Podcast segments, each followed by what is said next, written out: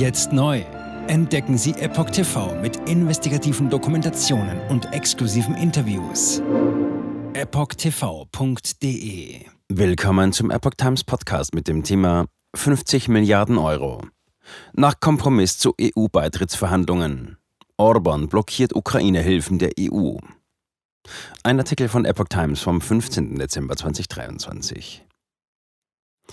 Auf einen Erfolg folgt eine Niederlage. Beim EU-Gipfel kann nicht über neue Ukraine-Hilfe entschieden werden. Verantwortlich ist Ungarns Regierungschef, der zuvor bei einem anderen Thema eine Lösung ermöglichte.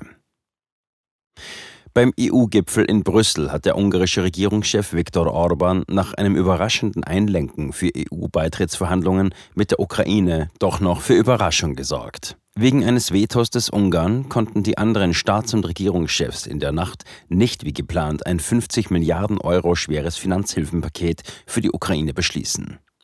Die Verhandlungen müssen deswegen nun im Januar fortgesetzt werden. EU-Ratspräsident Charles Michel sagte, wir werden Anfang nächsten Jahres auf dieses Thema zurückkommen und versuchen, Einstimmigkeit zu erzielen. Orban feierte unterdessen im Internetportal X sein Veto gegen zusätzliches Geld für die Ukraine und gegen die mehrjährige Finanzplanung der EU. Man werde sich nächstes Jahr nach ordentlichen Vorbereitungen wieder damit befassen, schrieb er über sein NEM, ungarisch für Nein. Haushaltspläne liegen auf Eis. Eigentlich hätte bei dem Gipfel beschlossen werden sollen, für die Unterstützung der Ukraine in den kommenden vier Jahren 17 Milliarden Euro an Zuschüssen und 33 Milliarden Euro an Krediten einzuplanen. Zudem war auch geplant, andere Bereiche des langfristigen EU-Haushalts von 2021 bis 2027 anzupassen. Orban hatte Vorschläge der EU-Kommission für die Überarbeitung des langfristigen Haushalts bereits vor dem Gipfel als unbegründet, unausgewogen und unrealistisch kritisiert. Bis zuletzt hatten die anderen Staats- und Regierungschefs jedoch gehofft, ihn mit Kompromissangeboten zu einer Zustimmung bewegen zu können. Nach alternativen Plänen gesucht. Zelensky äußerte sich zu dem nächtlichen Veto Orbans zunächst nicht. Die Entscheidung zum Start von EU-Beitrittsverhandlungen hatte er zuvor als Erfolg für die Ukraine und ganz Europa bezeichnet.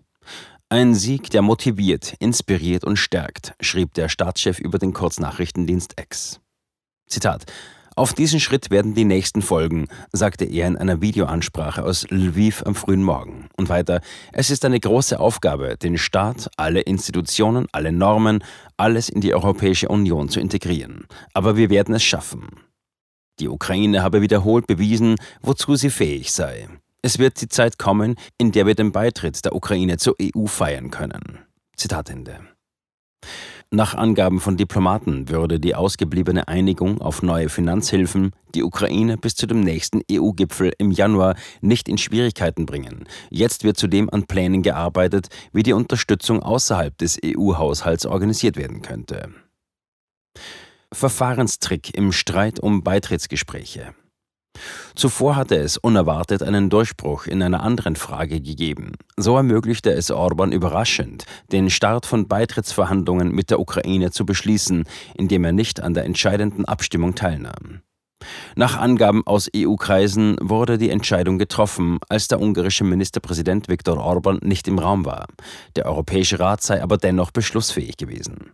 Orban hat sich von der EU-Gipfeleinigung zur Aufnahme von Beitrittsverhandlungen mit der Ukraine distanziert. In einem auf Facebook veröffentlichten Video sprach er am Donnerstag von einer völlig sinnlosen, irrationalen und falschen Entscheidung. Er habe sich der Stimme enthalten. Der Beschluss zur Aufnahme von Beitrittsgesprächen muss einstimmig von allen 27 EU-Mitgliedern getroffen werden. Ungarn hatte sich zu Beginn des Gipfeltreffens als einziges Land dagegen ausgesprochen. Nach Angaben aus EU-Kreisen wurde dies schließlich mit einer pragmatischen Lösung umgangen. Orban verließ für die Entscheidung den Sitzungssaal, dies sei mit ihm abgesprochen gewesen. 26 andere Länder haben darauf bestanden, dass diese Entscheidung getroffen wird, sagte der Ungar dazu. Und weiter, daher hat Ungarn beschlossen, dass, wenn 26 andere Länder dies tun, sie ihren eigenen Weg gehen sollten. Zitat Ende. Orban sei mit der Entscheidung zwar nicht einverstanden gewesen, sagte Irlands Regierungschef Leo Varadkar. Er habe aber beschlossen, sein Vetorecht nicht zu nutzen. Wir haben nun diese Vereinbarung getroffen und Ungarn hat beschlossen, nicht zu blockieren.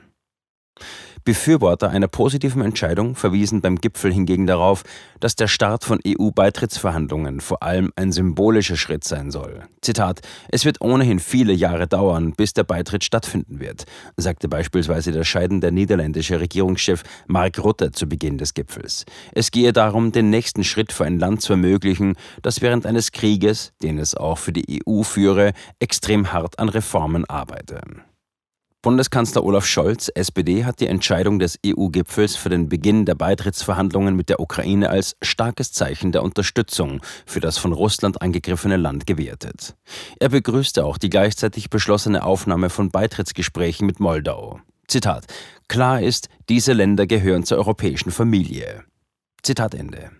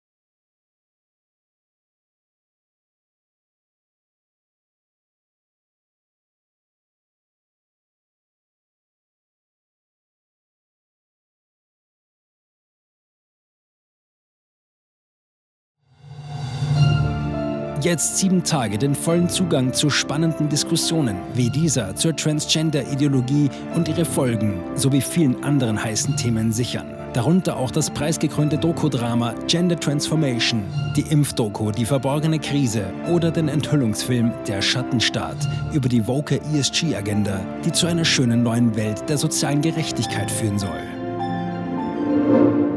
EpochTV.de Transgender. Wird als sehr cool dargestellt durch die Medien, durch TikTok, Reddit, Tumblr, Instagram, Facebook, Twitter, durch ihre Spiele in den Filmen. Warum tun sie das alle gleichzeitig? Ich war 15 Jahre lang Lehrerin an einer öffentlichen Schule. Unsere öffentlichen Schulen haben sich verändert. Vor fünf Jahren gab es keine Schüler, die sich als nicht-binär identifizierten. Wir wussten noch nicht einmal, was Genderfluid war. Wenn ich mit einer Person darüber sprechen würde, warum sie glaubt, im falschen Körper zu sein, meine Zulassung wäre in Gefahr. Ich sagte der Therapeutin, ich könnte vielleicht transgender sein, wüsste es nicht genau und bräuchte Hilfe. Er bestätigte mich sofort. Sie bestätigte sofort, dass ich eine Transgenderfrau bin. Diesen Kindern werden gleich nach der ersten Sitzung Pubertätsblocker verschrieben oder sie werden einfach durch die Operationen gejagt. Und dann habe ich mich schlecht gefühlt, müde und erschöpft. Ich fühlte, meine Mutter sagte, ich war kreidebleich. In fast allen Lebensbereichen meines Lebens war ich einfach nicht mehr funktionstüchtig. Ich erfuhr, dass ich nur noch zwei Wochen zu leben hatte. Meine Tochter hatte Schmerzen. Sie weinte, konnte nicht schlafen, sich nicht konzentrieren, nachdem sie diese Hormone einnahm. Die Behauptung, dass Pubertätsblocker reversibel sind, ist eine Lüge. Sie hemmen tatsächlich die Entwicklung. Ärzte werden nicht den Mut haben, sich zu äußern. Nur wenige von uns tun es. Denn wenn sie einer sehr großen medizinischen Organisation angehören, wäre ihr Arbeitsplatz in Gefahr. Es ist eine Industrie im Wert von 1,5 Milliarden Dollar allein für chirurgische Eingriffe. Es handelt sich um eine politische Agenda, die umgesetzt wird. Und Kinder sind hier Versuchspersonen. Wenn man in diesem Land nach etwas suchen will, muss man dem Geld folgen. Denn es wird einem immer die Wahrheit sagen.